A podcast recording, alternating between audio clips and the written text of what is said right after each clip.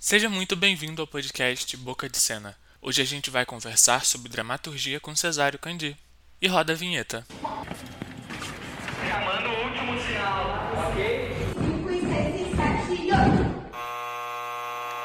Boca de Cena. O Boca de Cena é um podcast onde a gente pretende falar sobre teatro. E nessa primeira temporada, o recorte é a produção de teatro para a infância e juventude. E assim, a gente pretende contribuir para a discussão em relação desse fazer teatral, nos seus mais variados e amplos aspectos, com a intenção de contribuir para a desmistificação da imagem negativa que o meio artístico teatral impõe sobre os profissionais de teatro para crianças. Para quem não me conhece, eu sou Ítalo Leal, eu tenho 22 anos, eu sou ator e produtor cultural formado no técnico da FAETEC do FUBLOC e sou bacharelando no IFRJ Campus Nilópolis, ambas instituições públicas. Nosso papo de hoje inaugura as nossas discussões sobre o teatro para infância e juventude, principalmente na Baixada Fluminense, e a gente vai bater um papo sobre dramaturgia. O teatro. Esta antiquíssima arte tem o seu surgimento marcado na Grécia Antiga nos rituais dedicados ao deus Baco ou Dionísio no século IV a.C.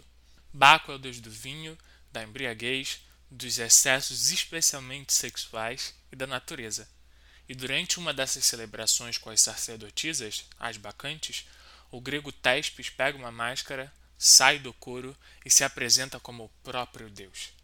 Tespes foi considerado o criador do teatro no mundo ocidental quando interpretou esse papel durante a celebração. Esse foi o marco inicial da ação dramática. E num plano mais amplo, o teatro pretende sempre, ou quase sempre, contar uma história no palco ou fora dele. A dramaturgia é essa arte de compor o drama, o texto e a narrativa. E segundo o dicionário, o texto dramático é entendido como aquele que se integra na forma literária do drama e implica uma comunicação direta dos personagens entre si e com os receptores do enunciado.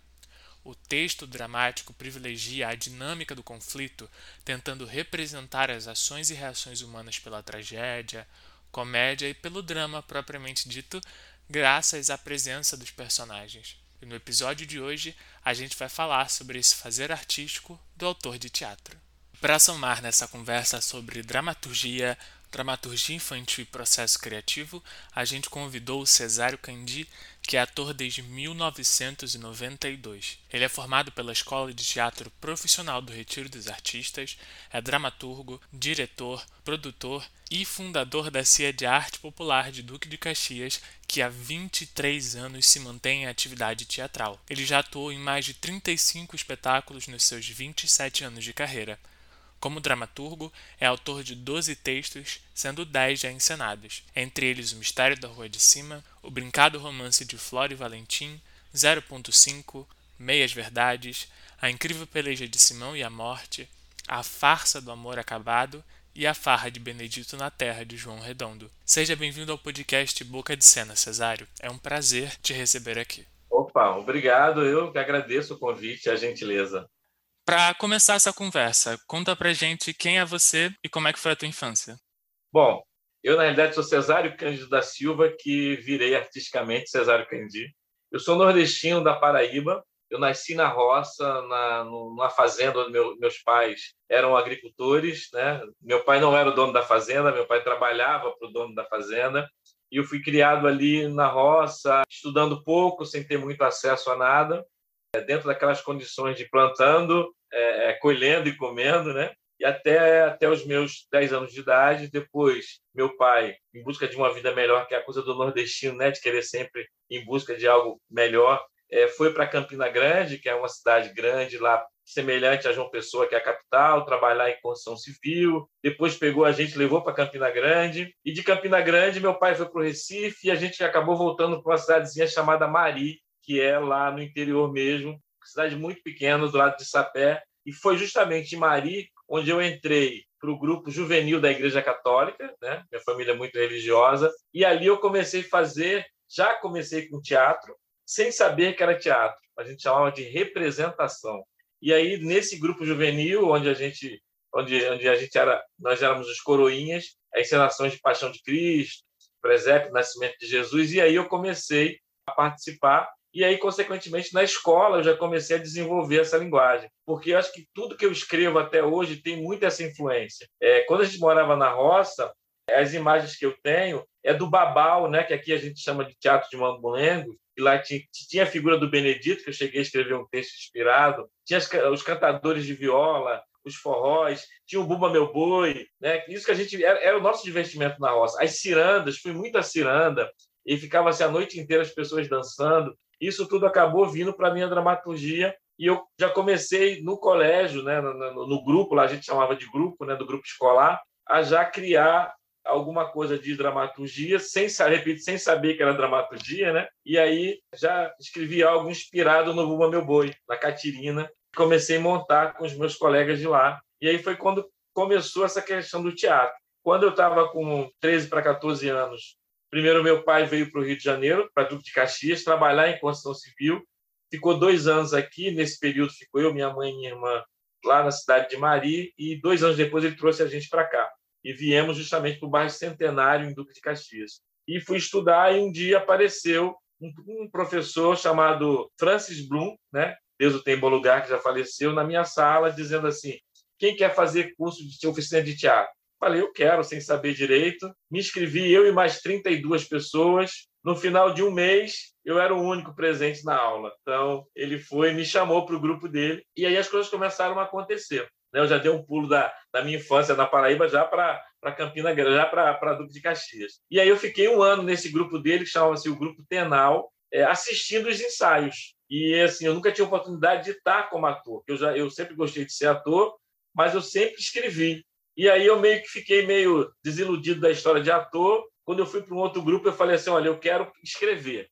Eu vim aqui para escrever. E aí o diretor do grupo na época, o Cláudio Gomide, que hoje em dia não faz mais teatro, mas foi uma pessoa de grande influência na minha vida artística, trajetória, falou assim, não, aqui no grupo a gente faz de tudo a gente escreve, a gente interpreta, a gente limpa o espaço, a gente tenta. Não, não, vou dizer nem luz, porque na época a gente não tinha nem isso, nem sabia como fazer isso. Né? Isso na década de 80, início, com meus 16 anos, 17 anos. E foi a coisa foi seguindo dessa maneira, até que um dia nesse grupo apareceu o Carlos Butala. Infelizmente, foi uma perda. Essa semana ele, ele né, fez a passagem e foi a pessoa que me puxou do grupo. Eu saí do, do, do grupo Tenal e fui para esse grupo que chamava-se Operários de Palco e me puxou para o Arte Teatro, que era o grupo que ele dirigia. E aí, a partir daí, a minha vida foi deslanchando. É, eu fui conhecendo as pessoas do município que faziam teatro, fui conhecendo o Egélio Mendonça, que é uma figura importantíssima, a quem eu tenho um respeito, acho que é um ícone da, do teatro na Baixada Fluminense do Caxias, e a pessoa que desde a década de 60, eu falo que foi Tesp na Grécia e Egélio Mendonça em Duque de Caxias. Porque ele que brigou numa época onde, onde tudo não podia, ou tudo era muito difícil, numa época de ditadura, e ele sempre fez o teatro. E hoje, atualmente, em Caxias, é, eu não quero ser pretencioso, mas quem não foi aluno do EGL, ou foi aluno dos alunos do EGL, ou aluno dos alunos do EGL. Então, ele foi um professor que, na década de 80, é, ele, ele formou formou em, em cursos livres, em, em, oficinas de teatro, muita gente que ficou replicando esse conhecimento e hoje está aí. Então, é, é, foi meio que uma escola. Então, acho que ele está ali, ele é a raiz disso tudo. E aí, a partir daí, é, eu o conheci nessa época e como eu não tinha uma formação ainda de teatro, mas tinha vontade de fazer, ele foi, eu fui participar de um trabalho a qual ele estava como ator e ele muito é, é, certeiro nas coisas que ele sempre falou e fala. É, uma pessoa do elenco falou assim, perguntou para ele. Eu lembro que a gente estava no Procopio Ferreira, que é aquele teatro que não existe mais, infelizmente, que na Câmara dos Vereadores, um teatro que foi destruído, dizendo que ia se fazer uma reforma e, e destruir o teatro e não, não foi reconstruído, e que naquele teatro tem história de grande parte de, de, artistas da Baixada Fluminense, não só de Caxias, dos últimos 30 anos, né? todo mundo passou por ali. E aí ele falou o seguinte, quando esse, esse outro colega do elenco perguntou para ele assim,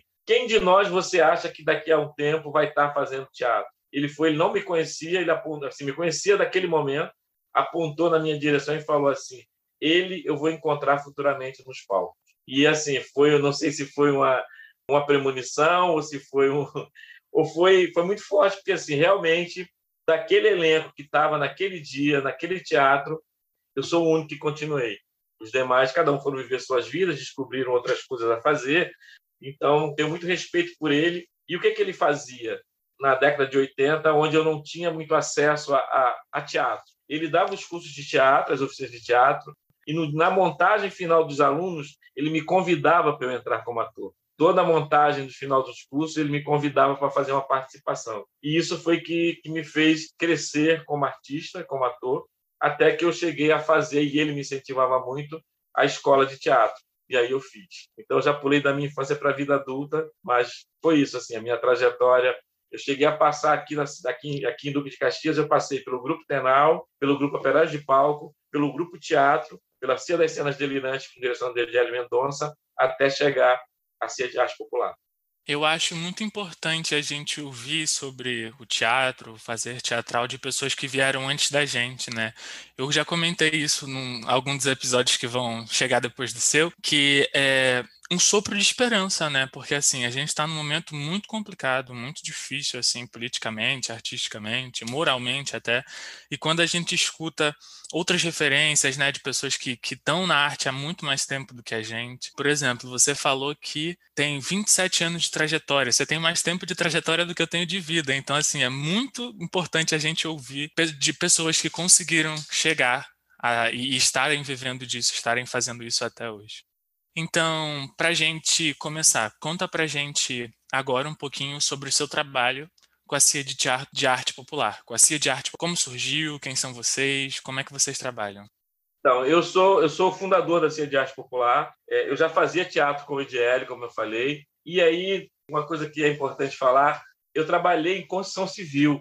Eu posso dizer, eu fui peão de obra. Então, enquanto eu trabalhava na construção civil, na obra, eu fazia escola de teatro em Jacarepaguá. Né? Eu trabalhava aqui em Caxias, no bairro Sarapuí, numa empresa, numa... e eu todos os dias, durante dois anos e meio, ia para Jacarepaguá para fazer escola de teatro. E aí, quando as coisas têm que acontecer, surgiu é, a animação cultural, que é um projeto que surgiu nos CIEPs, nos bisolões, na época do Darcy Ribeiro, que era o seguinte: cada, cada bisolão, né, cada CIEP, tinham três animadores culturais, cada um com a linguagem, música, teatro, dança, artes plásticas. E aí, numa dessa, eu acabei sendo, sendo me falaram de, né, sobre isso, eu mandei o meu currículo, me chamaram para uma entrevista e eu entrei no Estado para ser animador cultural e continuo até hoje. E aí, numa ação cultural, que assim a gente era um grupo de animadores culturais de música, a gente resolveu fazer uma ação cultural na rua, numa praça, onde cada um, cada artista ia se apresentar. E aí eu reuni a galera de teatro,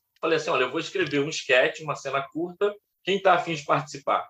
Reuni um grupo de pessoas e falei: olha, é esse o texto, vamos fazer e tal. A gente ensaiou. No dia marcado para ação cultural, choveu torrencialmente. Então não aconteceu. Coincidentemente, estava rolando o primeiro festival de esquetes de teatro no Teatro Procopio Ferreira. Eu escrevi o esquete. E aí a gente, a gente ganhou melhor esquete, melhor texto, melhor direção e melhor ator. Falei, cara, isso dá pé. E já era, eu já tinha batizado é, esse, esse pequeno grupo como CIA de Arte Popular até porque tinha essa linguagem popular, meio cisense, e essa influência toda que eu tenho do Nordeste, das coisas que eu escrevo.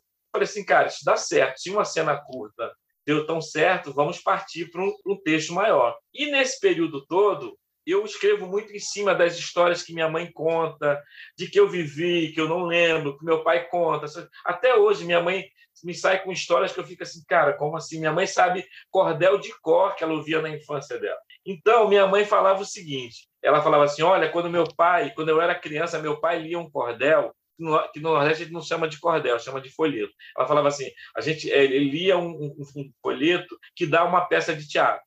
E ela ia lá no Nordeste visitar os familiares, voltava, não achei o, o, o folheto. Um ano ela foi, em 97, acho que você também nem tinha nascido ainda, e ela trouxe quatro folhinhas esfarelando de um cordel, falou: é esse aqui. E aí eu peguei o cordel e estava escrito lá: Vida e Morte de São Simão. Eu peguei aquelas quatro folhinhas e tinha linha a história, a espinha dorsal de uma peça de teatro. E em uma semana eu escrevi A Incrível Peleja de Simão e a Morte. E foi o meu o texto que virou o divisor de águas na minha dramaturgia e virou o divisor de águas na história da Companhia de Arte Popular.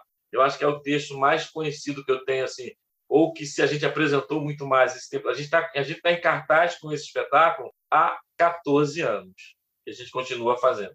Então, a partir daí, a, surgiu a Companhia de Arte Popular com, com, com outros atores e foram chegando, foram, aí veio a Ive Penha, que é outra atriz que continua na companhia, que foi prêmio Molière em 78 com o grupo Tal, que foi o grupo do Edielio Mendonça.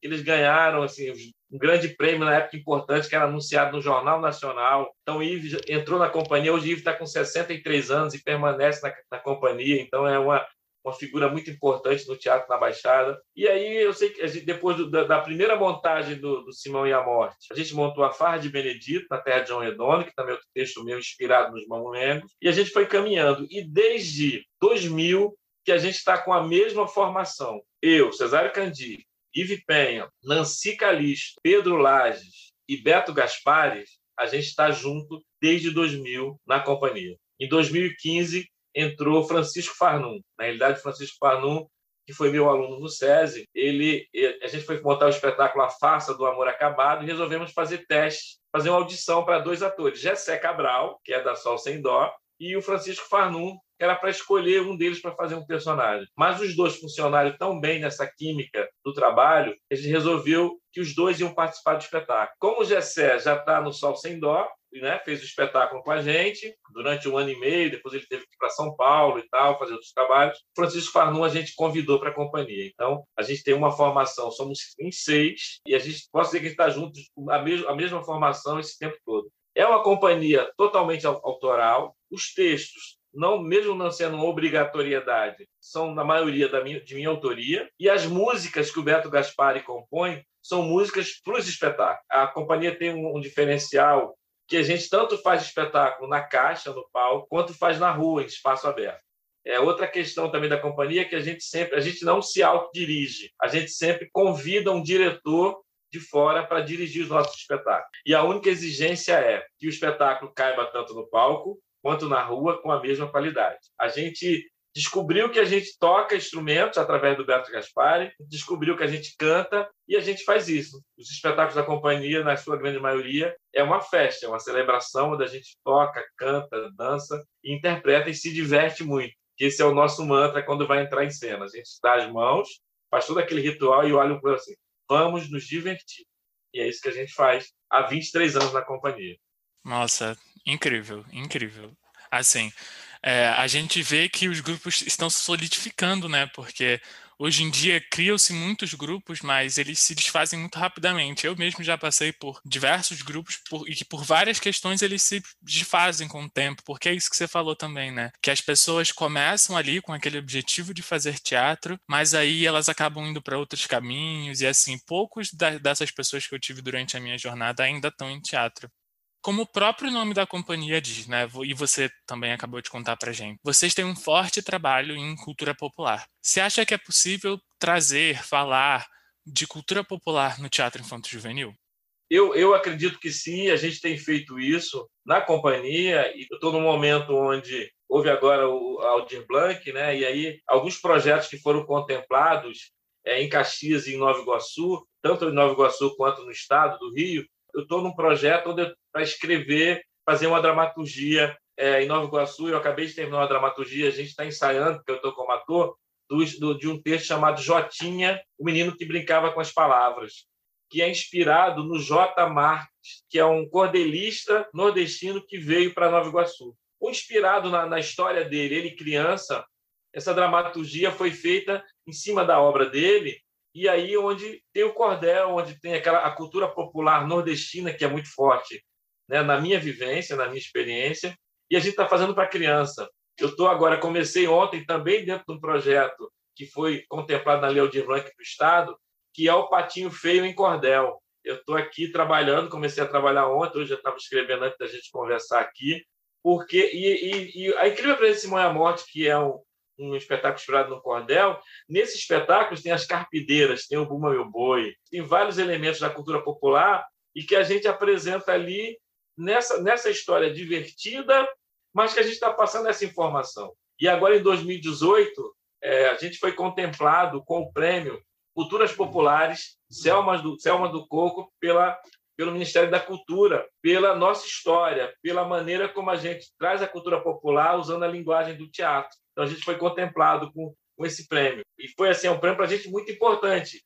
E que é louco, porque ao mesmo tempo que é um prêmio importante nacional, a gente ficou em, em, em quarto, em décimo lugar na região sudeste, num, num, prêmio que teve mais de 500 contemplados no Brasil inteiro, a gente ficou em décimo na região sudeste. A gente isso não é nenhuma, não é questão de, de não é pretensão, não é não é vaidade assim. A gente não teve um reconhecimento do, desse prêmio de grande importância na nossa cidade. Dizer assim, ó, de, de, da Secretaria de Cultura, de repente, falar assim: olha, isso é um prêmio importante do Ministério da Cultura para um, um coletivo da cidade de Duque de Caxias. É, a gente postou no Facebook, a gente divulgou dentro dos jornais, na mídia espontânea que a gente consegue, mas que a gente, assim, eu particularmente acho que é um prêmio de tão grande importância eu acho que a cidade, a, a Secretaria de Cultura da cidade poderia ter, ter olhado de uma maneira mais generosa. Não é, não, não é dizer, não é botar tapete vermelho para a Companhia de Arte Popular, mas de alguma forma dizer, olha, essa companhia, sabe, ter orgulho de, de ter uma companhia, um coletivo na cidade que foi premiada num, num edital de um prêmio nacional de grande importância e um trabalho que desenvolve. Então, essa cultura popular, de alguma forma, eu estou agora, é, aí eu fui contemplado no edital de Caxias, do, Anel de Blanc, e vou escrever um texto chamado Barbosinha, o Semeador de Sonhos, inspirado na obra e na vida do Barbosa Leite, que é uma grande figura também aqui do Duque de Caxias, que ele foi um dos grandes precursores do, do Teatro Armando Melo, ele foi um dos que lutou para que tivesse Secretaria de Cultura. E assim, nessa pesquisa da vida dele, eu descobri, ele é outro nordestino também, cordelista, artista plástico, professor, e que ele veio para cá e ele pegava, ele vinha para a Praça do Pacificador, trazia um cavalete com uma tela e tinta, e ele ficava ensinando as pessoas a pintarem ali. Então, a história do Barbosa Leite é muito especial. Eu não vou poder contar nessa dramaturgia a história do Barbosa Leite, mas eu vou contar a história de um menino que garimpa coisas no lixão para a família e garimpa livros, ele vai achar o livro do Barbosa Leite, ele vai querer conhecer aquele homem que escrevia poesias tão bonitas. E ele vai fazer essa viagem, que um brincante, que é um personagem da cultura popular nordestina, vai fazer com ele essa viagem, onde ele vai falar a própria poesia dele num trem, que a gente está passando por isso aqui, é né? muito popular os artistas no trem, e ele vai ter esse encontro imaginário com o Barbosa Leite. Essa, esse é o release da, dessa dramaturgia que eu estou começando a desenvolver, que foi contemplado. Então, assim, de alguma forma, essa cultura popular nordestina ou caxiense vai ser passada de alguma forma para essa galera jovem, e eu acho que a intenção é justamente essa. Pelo menos é assim que eu, que eu acredito. E que me dá muito prazer em estar tá falando desse meu Nordeste numa cidade ou numa região onde a grande parte da população ou é nordestina ou é descendente de nordestino. Eu fiz agora no Cultura das Redes do Estado eu, o meu projeto foi contemplado foi assim, falando um pouco do meu quintal para falar um pouco do mundo. E aí foi muito em cima disso, né? Porque eu acabo falando desses personagens ou desse Nordeste e eu estou falando de muita coisa. Não é uma coisa pretensiosa. Dizer, ah, porque eu tô não, é porque é a minha vivência. E a minha vivência acaba indo para o papel, acaba indo para o palco. É isso. Sobre a cultura popular para criança, a gente tem um, dos mais, não um dos grandes expoentes, mas um dos mais reconhecidos, que é do projeto Grandes Músicos para Pequenos, que é o Luiz Nazinha, né? Que conta a história do Luiz Gonzaga para criança. Ganhou vários prêmios e tal, enfim.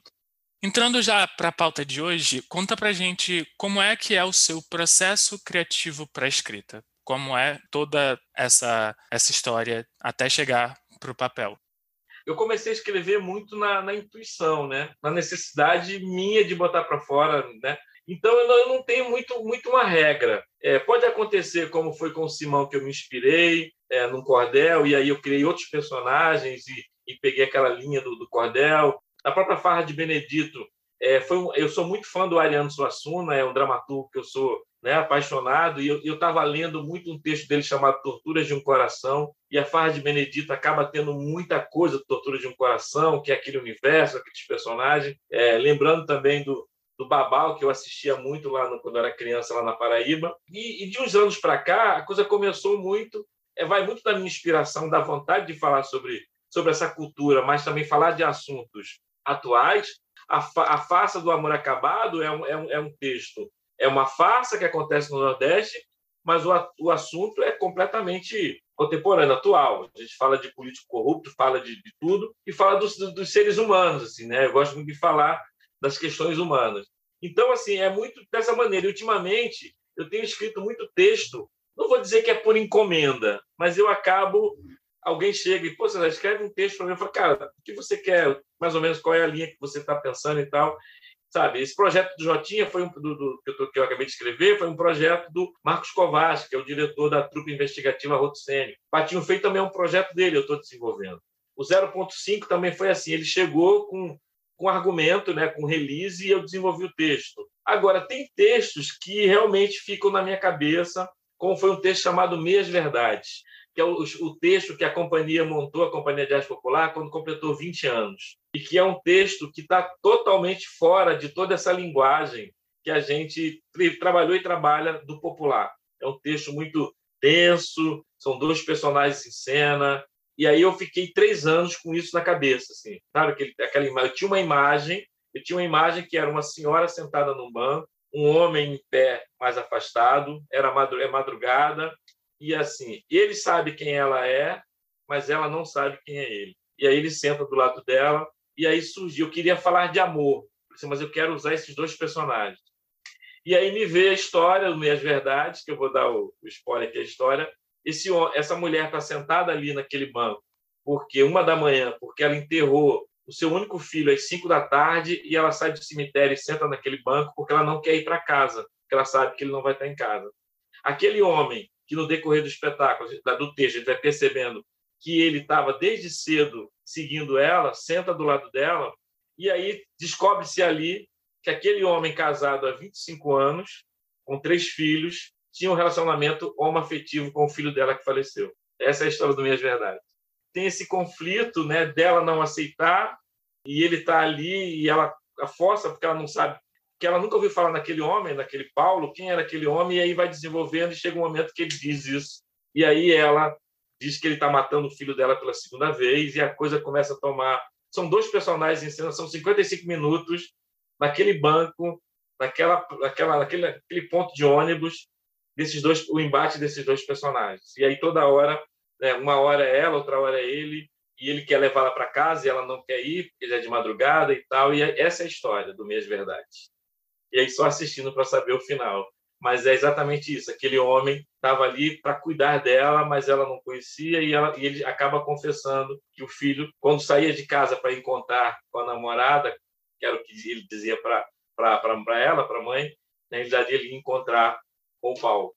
E foi naquela rua onde eles estão, onde o garoto foi atropelado, porque o Paulo deixou ele ali, ele não queria que levasse ele em casa. Quando ele saiu do carro, que foi atravessar a rua, o carro avançou e atropelou menino ali. Então, assim, tem várias situações muito fortes no, no, no texto, e é um texto que eu fiquei maturando. Eu pesquisei mães que perdem filho, pesquisei homens adultos casados que têm relacionamento homoafetivo, saí pesquisando, e aí tem um texto que é que fugiu do popular, mas é o meu quindim de aiá, esse texto, porque foi o texto que ganhou o prêmio de melhor texto no festival em Limeira, porque fala desse assunto, segundo as pessoas, né, é, de uma maneira muito leve, sutil, não, não é uma coisa. Fala de amor, é o amor dele por aqueles rapaz e o amor dela pelo filho. E aí é essa história. Então, assim, esse processo de criação é muito, é muito assim, é para cada, cada texto, cada dramaturgia que eu crio tem um processo, sabe? Não tem uma dizer assim, não, é assim, não tem uma cartilha, é muito do, do que vem, né? As coisas vêm. Tem texto que eu venho que eu fico na cabeça quando eu vou para o papel, eu escrevo dez páginas de uma vez.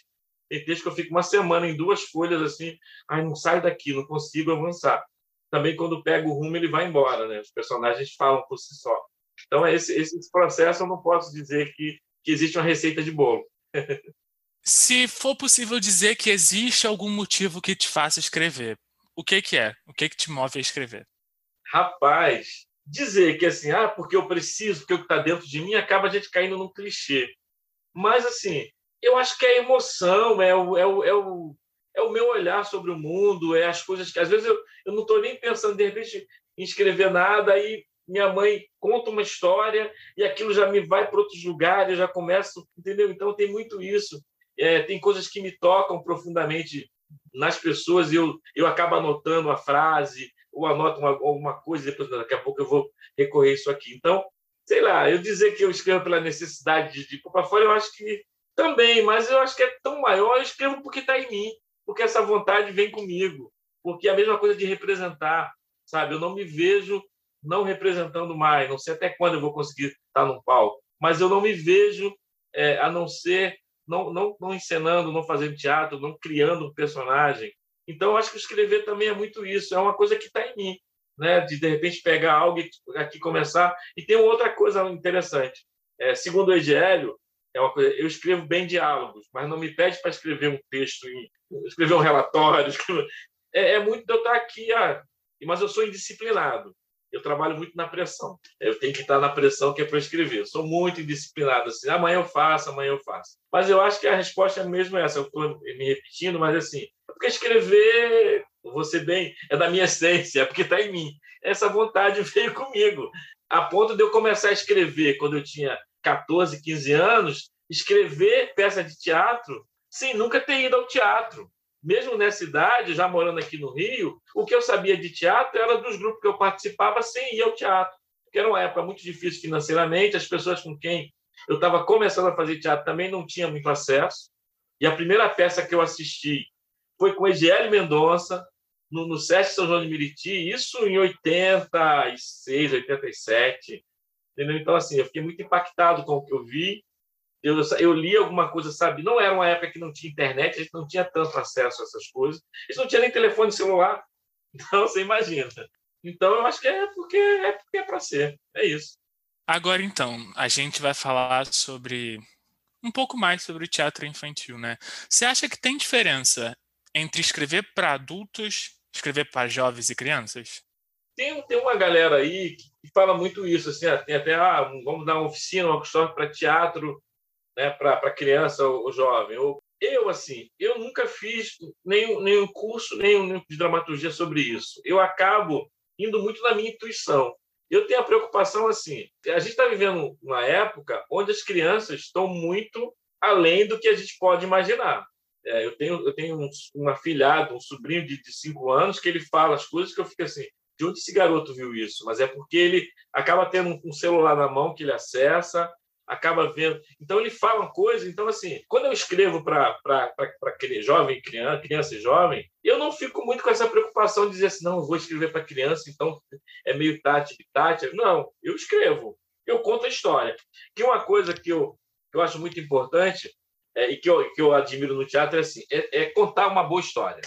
E aí, quando eu escrevo, eu penso nisso. Eu falei assim, ah, eu tenho que contar uma história. E aí, nessa história, se você vai, vai levar essa história contar essa história direito, tanto vai atingir a criança quanto vai atingir o adulto. Eu só tenho a preocupação de quando eu escrevo um texto para criança, né, é, não, não um texto infantil, juvenil, infantil, não pesar na mão, né, nas palavras, em, em uma cena. Essa tem a preocupação. Mas como eu sempre escrevi textos que também são apresentados na rua, então isso acaba não me complicando porque eu já tenho essa, esse cuidado de dizer, ó, mesmo sendo na rua, mas eu sei que vai passar criança, vai passar adolescente, vai passar idoso.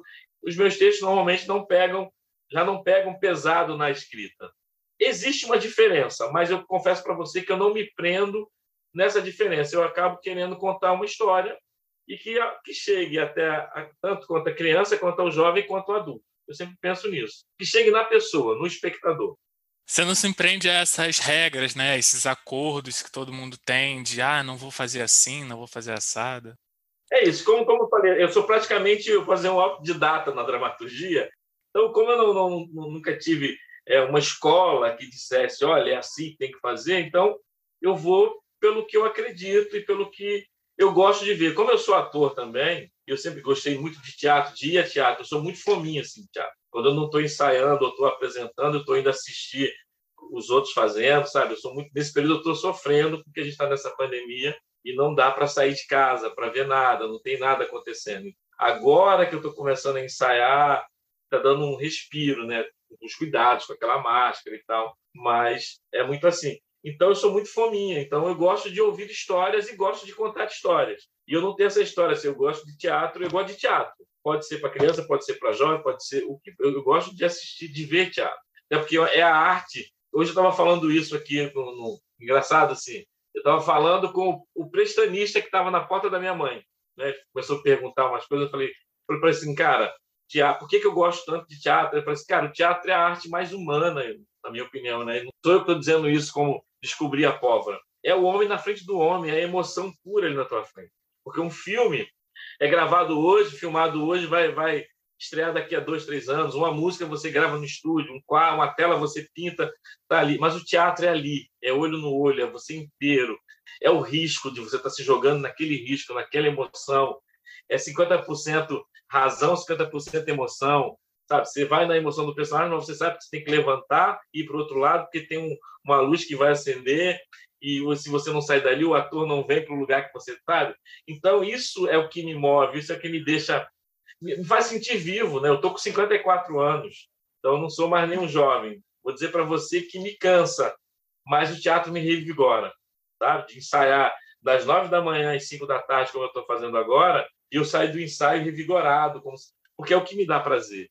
Produzir, criar, descobrir novas maneiras de falar tal fala. E tem uma coisa interessante: os textos, os textos da companhia e esse que eu estou ensaiando do Jotinha, eu que escrevi, mas eu não sei fazer aqueles personagens.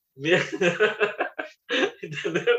Mesmo eu, eu tendo escrito aqueles personagens, eu estou ali junto com todo mundo, passando por tudo que um ator passa, de achar que não vai conseguir, de ter dificuldade de descobrir uma intenção, de falar uma fala de, sabe, eu tenho as mesmas dificuldades. Eles ficam rindo quando eu falo assim, cara, não é porque eu escrevi que eu sei fazer isso, não, eu não sei mesmo. Porque eu também me permito não saber. Assim, no início da companhia, eu era eu dirigia mas eu nunca gostei de dirigir os meus textos, porque eu gosto que o diretor venha e transforme aquilo numa outra coisa. Porque se eu for dirigir, como eu fazia antes, eu vou acabar repetindo o que eu escrevi, e eu acho que perde muito. Então, quando vem um diretor e que transforma aquilo, a gente teve essa experiência na Incrível Presença de Simão e a Morte. Quando eu dirigi, a primeira montagem foi em 1997, a gente ganhou vários prêmios, ganhou acho que 18 prêmios em festivais. Dez anos depois, a gente remontou, chamou o Tom Pires, que é um diretor e ator lá do Rio, e o Tom dirigiu com outro olhar, e foi aí que foi o divisor de águas da companhia. A gente estreou no Raul Cortez em 2007, de gente voltando da porta. Numa terça-feira, a gente botando cadeiras extras, gente voltando da porta, e foi assim. Foi o primeiro espetáculo, você ter uma ideia. Em 2007, a gente começou a companhia, em 1997. Em 2007, foi o primeiro espetáculo que teve uma luz criada para o espetáculo. Para você ver assim, Hoje em dia, a gente, se dá, a gente se dá o luxo de fazer um espetáculo, já, ah, já tem um iluminador, ah, vou chamar o Caverninha, vou chamar o Vitor Tavares, entendeu? Mas, assim, a gente ficou 10 anos na companhia e a gente não tinha... apresentava nos lugares, assim, a luz acendia e apagava, sem ter uma luz criada para entendeu? Porque, para você ver nessa trajetória, hoje em dia a gente se dá é, é, ao luxo de, de, de, do SESC contratar a gente para fazer seis apresentações numa semana, sabe? Mas isso foi, isso começou a acontecer oito anos para cá, né? Acho que a rede Baixada de Cena foi muito forte nessa nessa questão. A gente está desde o início, primeiro primeira amostra da rede que foi aqui no Teatro Procopio Ferreira em Caxias, a gente já estava presente. E uma outra coisa que eu acho que eu sempre falo em qualquer lugar que eu vou, muito importante, é o Leandro Santana, que é um amigão queimado, um cara de gente boa, ele foi contemplado no edital em 2011, que era para fazer um inspetor geral do Gogol nas praças. E qual era o projeto dele? Ele chamou o Lino Roca para dirigir, chamou o Beto Gaspar para fazer a trilha sonora. E o projeto dele era o seguinte: ele foi em todas as cidades da Baixada testando atores, porque o projeto era para ter atores da Baixada inteira. E aí, rapaz, e aí eu descobri o seguinte: foi nesse ano que eu participei do espetáculo como ator que eu descobri os meus pares. Eu descobri pessoas na Baixada inteira que fazia teatro, que fazia o que eu fazia. Porque a gente tinha muito, há uns anos atrás, a ilusão de que tinha que ir para a Zona Sul. E eu já fui para a Zona Sul com a companhia, já fui, já fui como ator contratado, sabe? Mas, assim, a Baixada, a gente acaba criando esse... A gente tem um, um coração aqui. E, e a gente está fazendo muita coisa por aqui. Então, é, a partir desse projeto do, do Leandro Santana, foi que eu e a grande maioria se descobriu né, no meio dos iguais e olha, a gente pode e fortaleceu de alguma forma a rede Baixada de Sena, que já vinha desde 2008. E hoje em dia acontece uma coisa interessante, que o que a gente chama, que o Leandro Santana chama de pororoca cultural, que é o seguinte aqui na Baixada, que é assim, eu sou dramaturgo, eu escrevo um texto para o Cochicho, de Mesquita, eu escrevo um texto para o Arroto Cênico, o Beto Gaspar faz a direção musical da série, que é de São João de Meriti, o Beto está fazendo a direção musical de outro trabalho agora, a Nancy Calixto também está, que é da companhia, está no outro espetáculo, entendeu? Eu fiz um, a Companhia de Arte Popular fez uma parceria com o Nino Rock, montou é, o, o romance Dom Perlim como Elise em seu jardim, então a gente está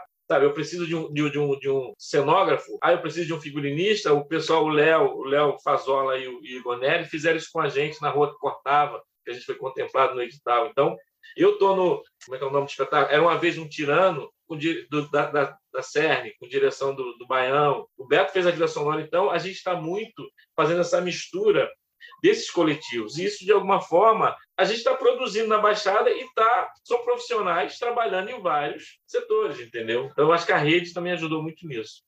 Eu concordo muito quando você diz que existe essa diferença, né, de, de quem é dramaturgo e escreve porque aprendeu sozinho a escrever e quem é dramaturgo que passou pela academia, né, pela escola. Existe uma diferença bem grande entre esse fazer acadêmico e esse fazer que é nato da pessoa. E é muito legal que, assim, outras pessoas que participaram do podcast aqui para conversar com a gente também falaram da importância de, de, dessa pororoca, né, desse intercâmbio entre os grupos da Baixada. E quando você fala sobre ir para a Zona Sul, vou aproveitar esse gancho. Você acha que existe alguma dificuldade em acessar os equipamentos públicos de teatro do Estado, tanto a cidade do Rio quanto as outras cidades da Baixada, especialmente por ser um grupo de Duque de Caxias. E aí, se por um acaso vocês conseguem, você acha que você acha que existe uma menor visibilidade nas mídias para vocês? A gente conseguiu poucas vezes mas a gente também não tentou tantas vezes. É, não, nunca foi assim. A gente tinha uma como meta fazer pelo menos uma temporada no Rio para saber qual era, porque a gente começou aí com, com a rede baixada, sempre nas mostras da rede a gente estava junto. Depois a gente participou numa mostra do, do, da, da CERN, do Glaucio Rocha e tal. E a gente pensou, a gente precisa fazer, e a gente fez isso, fez duas temporadas no Rio. Uma temporada no, no, no espaço alternativo, com Meias Verdades, que foi a casa de Baco, que era na Lapa, e realmente foi uma dificuldade enorme para conseguir para conseguir mídia, visibilidade, para sair em algum lugar. É, era um espaço pequeno, alternativo, mas a gente teve uma dificuldade muito grande, a gente teve um problema muito grande também com a, com a produtora dona do espaço e tal, mas assim, mas falando no geral, a gente não conseguiu, a gente queria isso, mas não foi o que a gente imaginava justamente por isso, porque a gente não a visibilidade da, da, do nosso trabalho não chegou onde a gente queria. Dois anos depois, a gente conseguiu no, na Caixa Cultural, que foi né, no ano retrasado, é, é, antes da pandemia.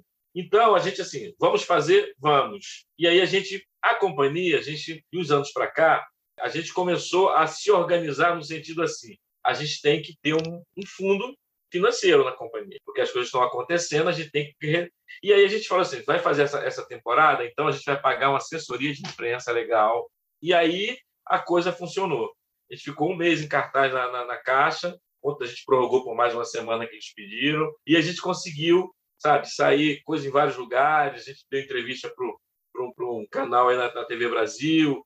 É, no dia que o cara entrou em contato, lamentavelmente, comigo, pedindo material do para sair na RJTV, o material não estava pronto ainda no teaser e tal, foi mas aquelas coisas. Mas assim, a gente conseguiu dar um movimentado.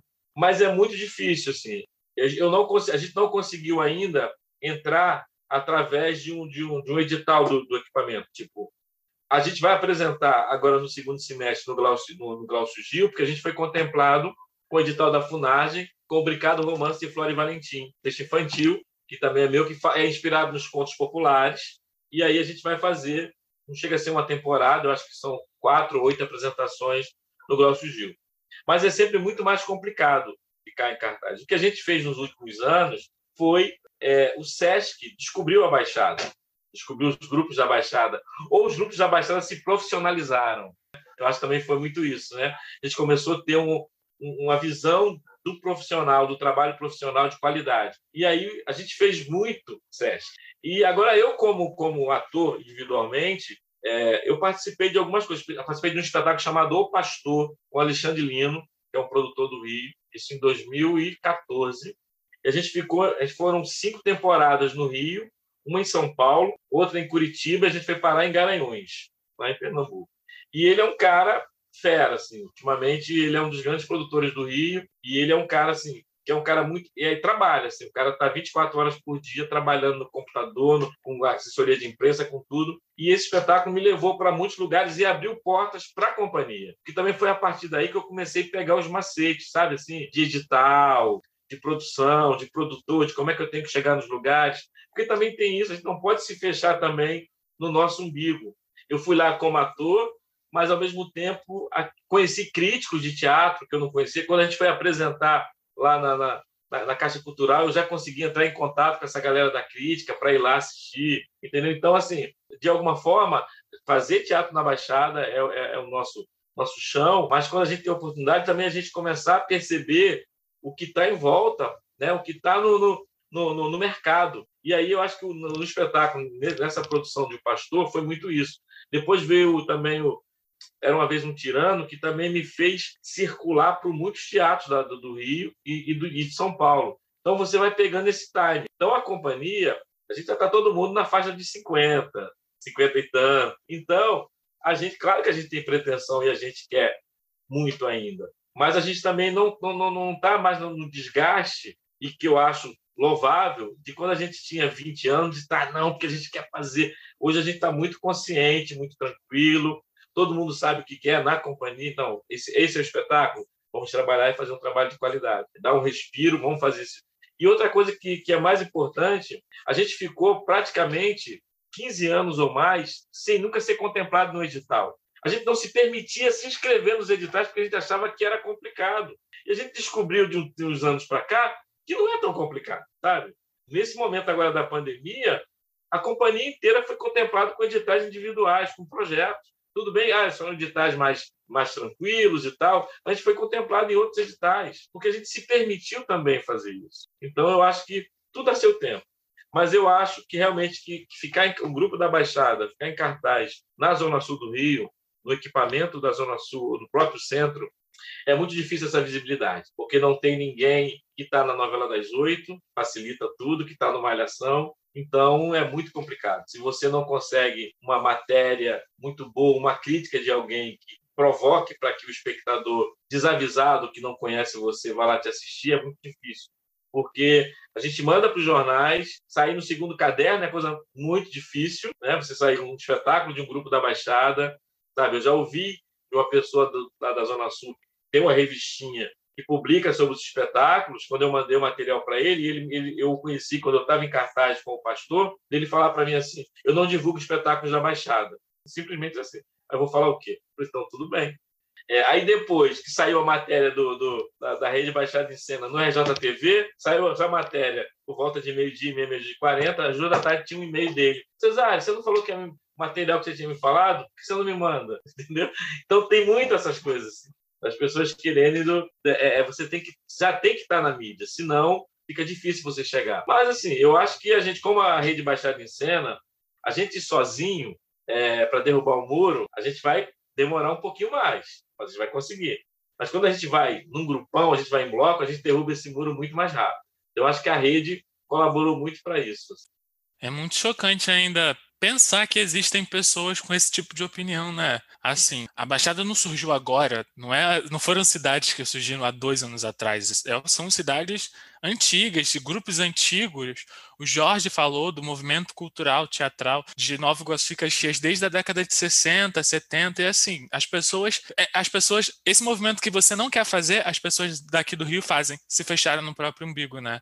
Ficaram olhando só para os seus. É muito louco porque nesse momento que está todo mundo reclamando, já estava antes da pandemia que não tinha nada, que não tinha recurso nenhum, que não tinha edital e que eles não iam conseguir fazer nada. A gente já passa por isso há anos. A gente já faz muita coisa sem recurso nenhum há muito tempo. Então, para a gente não é novidade. É muito louco. É, e muita gente também, né? ter sido contemplado nesses editais agora da lei não tira o mérito nenhum dos grupos, né? Porque, por exemplo, grupos muito antigos de fazer muito tempo nunca foram, nunca acessaram editais públicos e como você disse, há muito tempo já se faz sem recurso, né? E aí esses grupos que estão há algum tempo já recebendo recurso do governo, aí quando para, fica desnorteado, sem saber como fazer. Enquanto para muitos grupos essa é uma realidade, de ter Exato. que fazer, de estar no palco, de escrever, de varrer o chão, de montar o cenário. É isso. Agora a gente parte para a nossa última pergunta, É, numa geração dominada pela internet, YouTube, muitas coisas visuais, né? Como você acha que o teatro impacta as crianças de hoje? Quais são as suas expectativas para a dramaturgia teatral para a juventude na Baixada Fluminense? Então, eu vou, eu vou voltar a um assunto que eu falei antes, quando eu digo que o teatro é arte mais humana. Eu acho que consegue impactar quando está ali, vivo, na frente da, da, criança, na frente do jovem, aquela emoção genuína e verdadeira. Então, eu, eu acho que consegue, porque assim, você fica vendo o mundo o tempo todo dessa janelinha, né? Dessa, dessa janelinha pequenininha, chega uma hora também que cansa o teu olhar, e quando acaba sendo muito frio. Eu tenho um, eu tenho uma, um afilhado de sobrinho, porque eu sempre, eu sempre fiz uma coisa na minha vida. Eu tenho duas, duas sobrinhas, já estão adultas, e agora eu tenho dois sobrinhos menores. E desde a minha sobrinha pequena, é, que eu levava todo final de semana eu levava ao teatro. Aí ela ficou adulta, veio uma outra, eu fiz a mesma coisa com a outra. E aí eu comecei a fazer com o meu sobrinho também, que agora está com 11 anos. E eu estou sentindo falta de fazer com outro de 5, porque agora não pode. Mas ele já falou assim: Padrinho, quando é que você vai me levar no seu circo? que para ele é o circo, né? Que ele viu umas fotos com maquiagem e tal. E eu vejo da minha sobrinha e desse sobrinho de agora que eles ficam relembrando, a minha sobrinha com 30 anos, lembrando de coisas que ela assistiu quando ela tinha 8. Então, é, é, é uma outra emoção. A gente está vivendo um momento difícil, mas esse meu sobrinho que fica o dia inteiro jogando no computador e no celular, quando eu falo assim, vamos ao teatro, ele topa na hora dessa emoção tão genuína, tão presente, daquilo, daquela emoção ali, por mais que você fique na internet, você sente falta dessa arte tão, tão viva, né, que é o teatro. E eu sempre falo o seguinte, eu falo para os meus alunos do, do, do, do colégio que eu estou dando aula, eu acho teatro humaniza. Tanto você assistindo, quanto você fazendo uma oficina. Você pode não ser um, um ator futuramente, mas você vai ser uma, uma pessoa melhor você fazendo ou você assistindo. Então, eu acho que sempre vai acontecer. E a minha perspectiva, cada vez mais, assim, até em cima do que eu já falei, mas tudo bem que, que toda hora a tecnologia está se renovando e a tendência é ficar. Mas olha, acho que vai chegar uma hora que, que essa garotada vai sentir falta da, da emoção viva. Como a gente tem uma história de déficit de natureza, né? Que hoje em dia as crianças não têm muito contato com a natureza só através da, do computador, do celular, da internet. Mas vai chegar uma hora que vai sentir falta de, de sentir o cheiro do mato, sabe? De ver uma galinha, de ver um boi de verdade. Como eu acho que que vai chegar um momento que o teatro tem essa necessidade de, de se emocionar com pessoas, não só no virtual, com pessoas vivas presentes. Muito importante, né? Essa essa ideia de essa consciência de saber que o teatro modifica pessoas, né? Pro bem, na maioria das vezes, mesmo que não seja essa carreira, ele sempre deixa algo positivo para aqueles por aqueles que ele passa, né? E agora a gente parte para a dinâmica do personagem queria que você contasse para a gente um personagem de teatro que marcou a tua vida e dizer por quê, mas sem dizer o nome do personagem e sem dizer a obra. Bom, é um personagem que tem muito a ver com a minha história, com a história do nordestino, aquele, aquele amarelo que passa fome, mas que consegue se reinventar, que consegue rir dele mesmo, é, de um dramaturgo muito conhecido, muito famoso, de uma obra que foi escrito, eu acho que em 57, é o texto teatral, e depois virou filme. É um personagem até muito conhecido é, do público em geral, devido à né, televisão e ao cinema. E é um personagem que eu nunca interpretei no teatro, mas que eu já dirigi os meus alunos do SESI, quando eu dei aula no SESI, que eu, que eu montei o espetáculo, e eu dirigi, e é um personagem que me encanta porque tem muito a ver com o Simão, que é o personagem que eu faço na Incrível de Simão e a Morte, sabe? Que é aquele cara que consegue vibrar as diversidades e consegue, é, sem fazer mal a ninguém. Claro, assim, ele é muito humano. Ele faz as pequenas maldades, mas é sempre em prol de algo melhor, porque ele é humano. Ele não é bonzinho o tempo todo, ele não é mal o tempo todo. Ele é humano e é um personagem nordestino. É, eu acho que uma característica né, desse personagem é que ele, ele tem essa malandragem né, como forma de se manter vivo, né? Porque assim, é difícil. E é essa Exato. esperteza que faz ele Exato. sobreviver. Se, e se você que está ouvindo quiser descobrir qual é o personagem, que eu acho que eu já sei qual é, é só seguir lá o nosso Instagram, arroba podcast Boca de Cena. Para encerrar, eu queria que você falasse sobre seus próximos textos, próximos trabalhos com a CIA de Arte Popular de Duque de Caxias. Que vem por aí? E vem por aí, a gente vai agora, a gente foi contemplado né, com o editor da Funarde, o Brincador Romance de Cláudio Valentim. Vai começar que é para o segundo semestre, vai começar a ensaiar, o Beto vai começar a compor as músicas, o texto já está pronto. Isso com a Companhia de Arte Popular. É, tem o Festival Cenáculo, que vai rolar agora em abril. A gente está com o espetáculo A Incrível Presença de Simone à Morte, há 14 anos em cartaz, vai se apresentar lá em São João de Meriti. Dentro de todo esse protocolo, espero uma coisa está ficando novamente muito forte. Não sei como vai ser, mas eu espero que consiga parar e a gente volta a trabalhar. Como ator, esse ano eu estou em quatro projetos, como ator e dramaturgo, né? que é o Jotinho Brincando com as Palavras, brincava com as palavras, que eu estou como ator e dramaturgo. O Patinho Feio em Cordel, ator e dramaturgo. O Mistério da Rua de Cima, que foi contemplado na FUNAG o ano passado, mas teve essa questão da pandemia, ainda está ainda vai começar a ensaiar, deve estrear em maio. Também eu estou como ator e também sou dramaturgo. E o Brincado Romance Fora Valentim pelo menos esse ano. E, assim, coincidentemente, nesses projetos estão não só eu, mas assim o Beto da companhia, a Nancy da companhia. Então, são, são projetos de fora. O que não é da companhia são projetos de outros coletivos, mas que a gente também está trabalhando junto. Então, esse ano são isso. É isso. Para quem quiser achar você e o grupo nas redes sociais, tem Facebook, Instagram? Tem, Instagram é arroba Arte Popular também tem uma página no Facebook também, que é arroba Popular. E para me achar é arroba Cesário Candi. Queria agradecer por você ter topado participar desse projeto, ter conversado com a gente. Queria desejar muito sucesso para você e para a Cia de Arte Popular de Duque de Caxias e que muitos outros trabalhos surjam para a gente poder lutar contra o obscurantismo nas bases da sociedade, as crianças. Amém. Eu que agradeço. Foi, foi muito legal, assim, ó, e passou muito rápido, né? Mas foi, foi ótimo. Obrigado aí pelo convite, pelo, pelo carinho. Obrigado mesmo. E é muito bom a gente também estar tá conversando com essa galera nova, jovem, que está aí produzindo também, e a gente vai se conhecendo, né, de alguma forma, conhecendo quem está chegando, né? A gente está quase indo e conhecendo quem está chegando. É muito bom. Ei, você. Você mesmo que chegou aqui até o final, o meu muito obrigado. Na semana que vem a gente vai ter uma conversa com Jessé Cabral sobre palhaçaria. Fica ligado! Esse podcast contou com o auxílio da Prefeitura de Duque de Caxias através da Secretaria Municipal de Cultura e Turismo com recursos da Lei Aldir Blanc do Governo Federal.